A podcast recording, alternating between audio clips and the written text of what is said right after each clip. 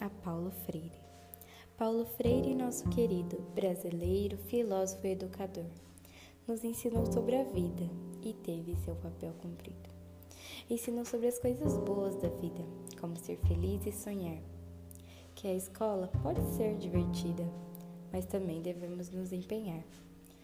Como já dizia, escola é nosso lar, onde podemos nos encontrar. Estudar e tagarelar é o que mais fazemos lá. Nossos irmãos de outros pais, cada um é importante. Todos nós lá somos iguais e temos aprendizados constantes.